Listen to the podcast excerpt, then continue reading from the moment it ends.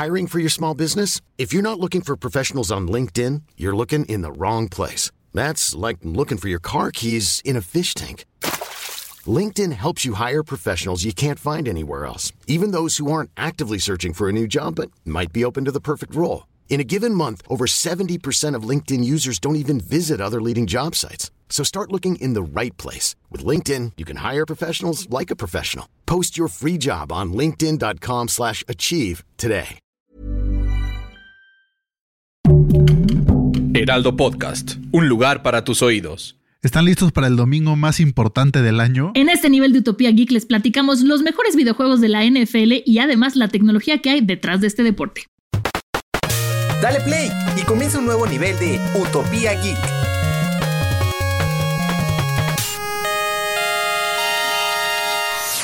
Bienvenidos a un nuevo nivel de Utopía Geek. Como siempre está Monse conmigo. Monse, ¿cómo estás? Muy contenta, Fede. Hoy tenemos un tema muy ad hoc. ¿Tú cómo estás? También muy bien, muchas gracias. Muy emocionado por el Super Bowl. No sé si ustedes sean fans o no del fútbol americano, pero yo sí. Y justo es de lo que vamos a hablar hoy, de toda la tecnología que está detrás y de los videojuegos y todo lo que sea geek y ñoño que tenga que ver con el fútbol americano. Exactamente. Yo creo que para empezar, Fede, ¿qué te parece si hablamos de los videojuegos? Como, como un poco de la historia de los videojuegos en el fútbol americano. Eh, yo no soy tan fanática como tú, ustedes no lo pueden ver, pero a veces cuando grabamos Utopía, Fede tiene atrás sus, sus jerseys y sus banderas de fútbol americano. Yo no soy tan fan, pero de los videojuegos un poquito más. Entonces, vamos a hablar primero con un juego de arcade que salió en 1987. Estoy hablando del Tecmo Bowl, que aquí podían jugar hasta cuatro, este, cuatro jugadores en dos equipos distintos. Y después, en el 89, se lanzó un port para el NES. Eh, y bueno, el juego se incluía, en el juego se incluían jugadores reales de la NFL, ¿no? O sea, ya no era como nada más jugadorcitos, sino eran ya jugadores reales de la NFL. ¿Tú jugaste SFD? No, ese no te tocó. No, claro que no me tocó, todavía no nací. Acuérdate que yo todavía soy muy, muy, muy, muy jovencito, chiquito. Fede es un bebé. Bueno, en el 91, para empezarnos a acercar a la edad de, Fede, salió el Tecmo Super Bowl, que aquí ya tenía casi todos los jugadores de la temporada, solamente faltaba Jim Kelly de los Buffalo Bills, Randall Cunningham de, eh, de los Philadelphia Eagles y Bernie Corsar de Cleveland Browns. Pero bueno, a pesar de hecho el juego ya contaba con 8 defensivas y evasivas y contaba con jugadas animadas durante el juego. Este tampoco te tocó, Fede. No, claro que tampoco me tocó, pero yo, yo, yo empecé, yo empecé a jugar Madden. O sea, todavía, okay, falta Ya llegaremos a Madden. Es que nos fuimos un, poquito atrás. Luego siguió en el 99 NFL Blitz, que pues este tenía cinco, o sea, eran cinco juegos de esta serie, ¿no? De la NFL. Y después fue cuando la NFL firmó su contrato con EA para que entonces Fede ya pudiera jugar los juegos de Madden. Exacto, exacto. No, pero aparte tengo un issue con los juegos de Madden que ahorita les voy a contar, avanzando un poco más en la historia. Ok, a ver, el siguiente juego fue NFL Street, ¿no? Antes de llegar a Madden, que fue desarrollado por EA Tiburón y publicado por EA para PlayStation 2, GameCube y Xbox en 2004. Ahí ya Fede y yo ya pensábamos un poquito más ya ya no éramos bebecitos. y bueno, aquí los jugadores usaban ropa de calle en vez de usar sus uniformes, pero sí seguían las reglas básicas del juego. Pero no había ni fouls ni penalties, y eso hacía que el juego fuera muy agresivo, pero no había heridas. Y después, ya llegamos ahora sí al famosísimo Madden, que ya sabemos que se renueva año con año y cada vez sus gráficos son más impresionantes. Pero cuéntanos tu anécdota, Fede. es que justo sí, yo empecé a jugar Madden en el PSP, para ver si, para que vean hace, hace cuánto fue. Ok. Pero, o sea, al principio sí cambiaba mucho entre año con año, las gráficas cambiaban demasiado y el juego se sentía mucho mejor. Pero cada vez más es como el DLC más caro de la historia porque tienes que volver a comprar el juego nada más para tener los jugadores de la siguiente temporada, que son los que draftearon ese año, que empezaron a jugar, y los, o sea, para tener los cambios entre los equipos. Pero básicamente es lo que tienes por comprar un juego nuevo. Entonces, cada vez más es el mismo juego, nada más le cambian la persona que está en la portada y aparte le cambian este, unos jugadores de equipo y ya. Pero justo tú tenías un dato de los personajes de la portada, ¿no? Sí, el dato de los personajes, pero te iba a decir eso, es justo lo mismo que pasa un poco con FIFA. Sí que a propósito de FIFA que se anunció que ya no van a poder usar a los jugadores de la liga, entonces ya no va a ser el Tecatito Corona, le van a poner ahí el, este, no sé qué marca de cerveza, el Bot Light o algo, así. van a tener que... Pero bueno, regresando a Madden, sí, vamos a hablar de la portada porque hay, a mí este dato curioso me encanta, que, que hay una cosa que se llama la maldición del Madden, que esto quiere decir que el jugador que aparecía en la portada siempre tenía una mala temporada. Muchos creen que esto nació a raíz de John Madden, que, este, que llegó en en un entrenamiento previo a la temporada se lastimó la rodilla y ahí se terminó su carrera como jugador, ¿no? Entonces, aunque se convirtió en un gran entrenador, pues ya no pudo jugar. Por eso le llaman la maldición del Madden. Eh, híjole, a mí me encanta creer en estas maldiciones, Fede. Me encanta creer en la magia. ¿Tú, ¿Tú crees en este tipo de cosas? Pues es que muchos años sí se dio. O sea, lo de que jugaran mal, pero también muchos años se lesionaron las personas que estaban en la portada. Pues por eso. Entonces, por eso, o sea, sí.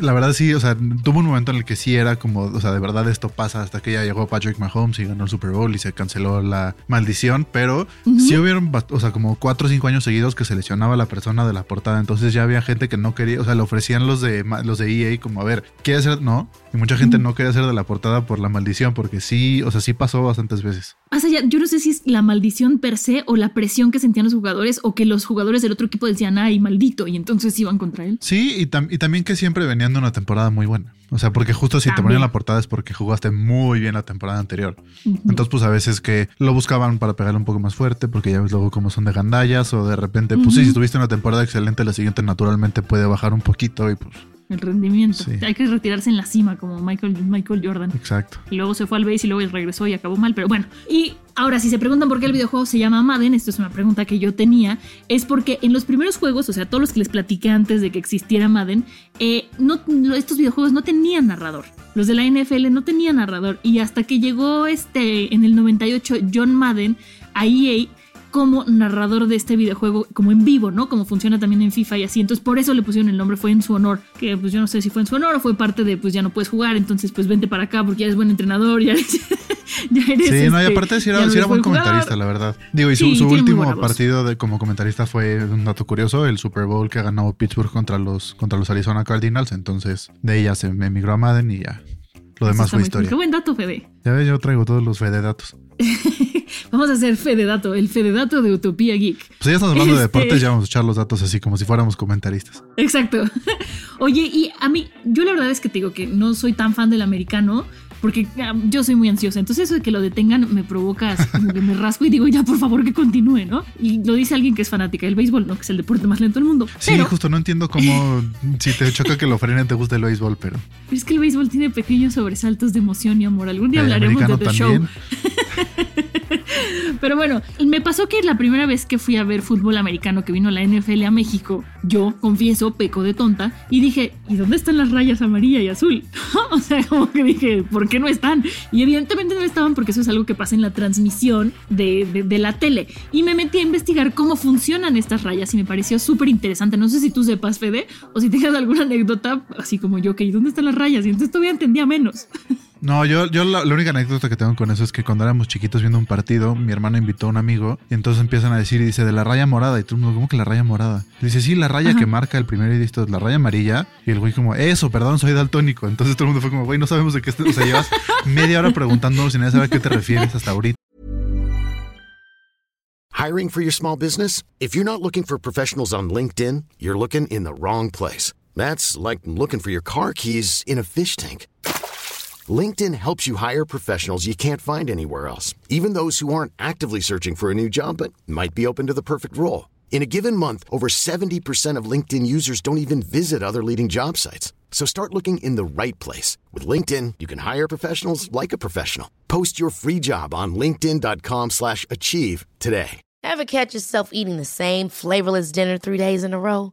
Dreaming of something better? Well, HelloFresh is your guilt-free dream come true, baby. It's me, Kiki Palmer.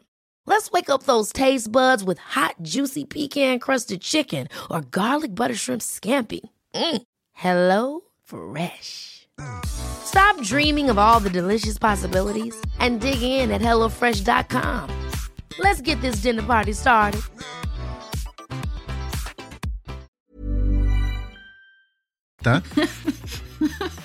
Pero ¡Qué bonito! yo, yo pensé que nada más la, o sea, como que la ponían encima como de, bueno, esta es la yarda y entonces medio le iban moviendo computadora, pero no sabía toda la tecnología que estaba atrás de. Exacto, ahorita les platico esa tecnología, pero me hiciste acordarme que una vez una prima chiquita en un mundial me dijo, ¿por qué hay un jugador del América en medio del campo? Y yo, ¿cuál jugador del...? Y era el árbitro que estaba de amarillo en esa época.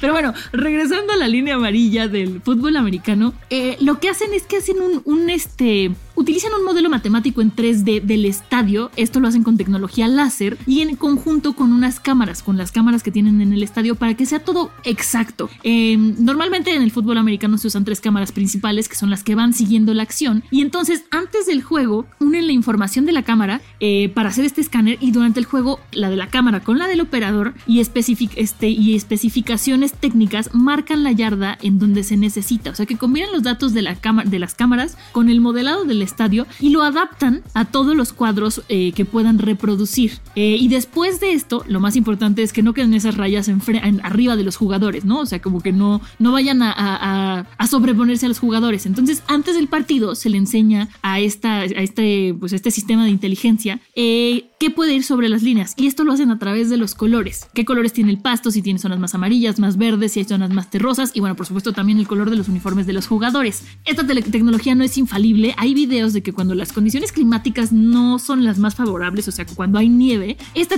tecnología de repente se ve arriba de los jugadores, se ven las, las marcas, ¿no? Sí. Eh, me parece muy padre. Entonces, bueno, ya me lo expliqué y dije, ok, claro que no iba a verlo yo en el campo si no tengo toda esa tecnología detrás. Y esto también se usa para meter el yardaje en los juegos, el mapeo 3D. Y el secreto es que si hay un pequeño delay en las transmisiones este, en la tele, que eso hace que, que podamos ver como toda esta tecnología que nos ayuda a explicarnos y entender mejor el fútbol americano a los que somos como yo, que entendemos solamente la parte básica. Sí, no, y la, verdad tienen que traer muy bien las cámaras porque acuérdate que por lo general las zonas del touchdown están pintadas del color del equipo.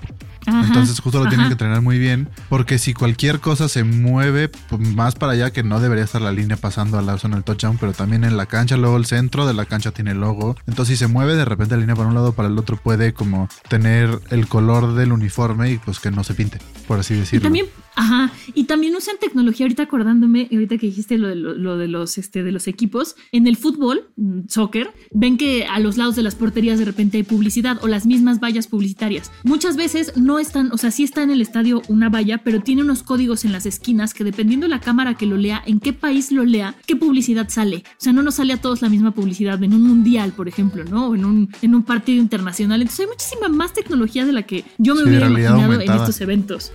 Exacto, la realidad aumentada cuando salen ahí los anuncios a media cancha que te enojas y dices, déjame ver la jugada y ahí aparecen los anuncios. No vamos a decir marcas, pero es muy... No, y también acuérdense que sí están las líneas, son, o sea, sí son como bastante, o sea, bastante certeras, pero al final del día no es que a fuerza si el balón cruzó la línea ya es primero porque muchas veces depende de dónde pusieron, dónde, o sea, dónde empiezan las 10 yardas. O sea, de repente el árbitro pone el balón y dice es aquí y entonces le avisan rápido al que está operando de que en la 43, pero no sabe si fueron como 3 centímetros para adelante o 3 centímetros para atrás o así. Entonces a veces ves en la tele que el balón pasa la línea amarilla, pero no a la fuerza, por eso quiere decir que pasó la marca. O sea, tienen que acordarse que las marcas, como los palillos estos naranjas que están en la cancha, son las marcas oficiales con las que seguían los árbitros. Entonces, sí es una referencia, pero no es que sea exactamente en donde si pasó, ya pasó. Para eso existe el replay, ¿no? Exacto, y luego ponen el balón y dicen los árbitros de que fue aquí, entonces sacan y lo miden y se me hace ridículo que miden así al centímetro un lugar en donde al árbitro se le ocurre como, aquí cayó, pero bueno. Exacto. Eso sería otra conversión para otro día. Tienen ojos de águila, Fede, eso es lo que tú y yo no sabemos, que lo tienen súper medido. Oigan, pues bueno, esta es la tecnología que hay alrededor del fútbol americano y la historia de los videojuegos del fútbol americano y los datos curiosos, los Fede datos. Ya ves, aquí siempre al servicio de la comunidad. Esperamos que lo hayan disfrutado. Escríbanos en redes sociales qué les parecieron estos datos, qué opinaron del Super Bowl. Si ahora que lo vean ustedes vieron, este, pues como justo todas estas cosas que les dijimos, a ver cómo les va con el clima, a ver si detectamos por ahí algo raro. Escríbanos que estaremos al pendiente, ¿verdad, Fede? Sí, lo bueno es que como es en Los Ángeles, pues probablemente no va a haber ningún problema de clima, pero a ver, luego quédense viendo porque luego al medio tiempo usan tecnología muy buena, luego hacen shows de drones y hacen cosas muy, muy interesantes. Perfecto, pues muchísimas gracias por estar con nosotros. Nos escuchamos en el siguiente nivel de Utopía Geek. Adiós.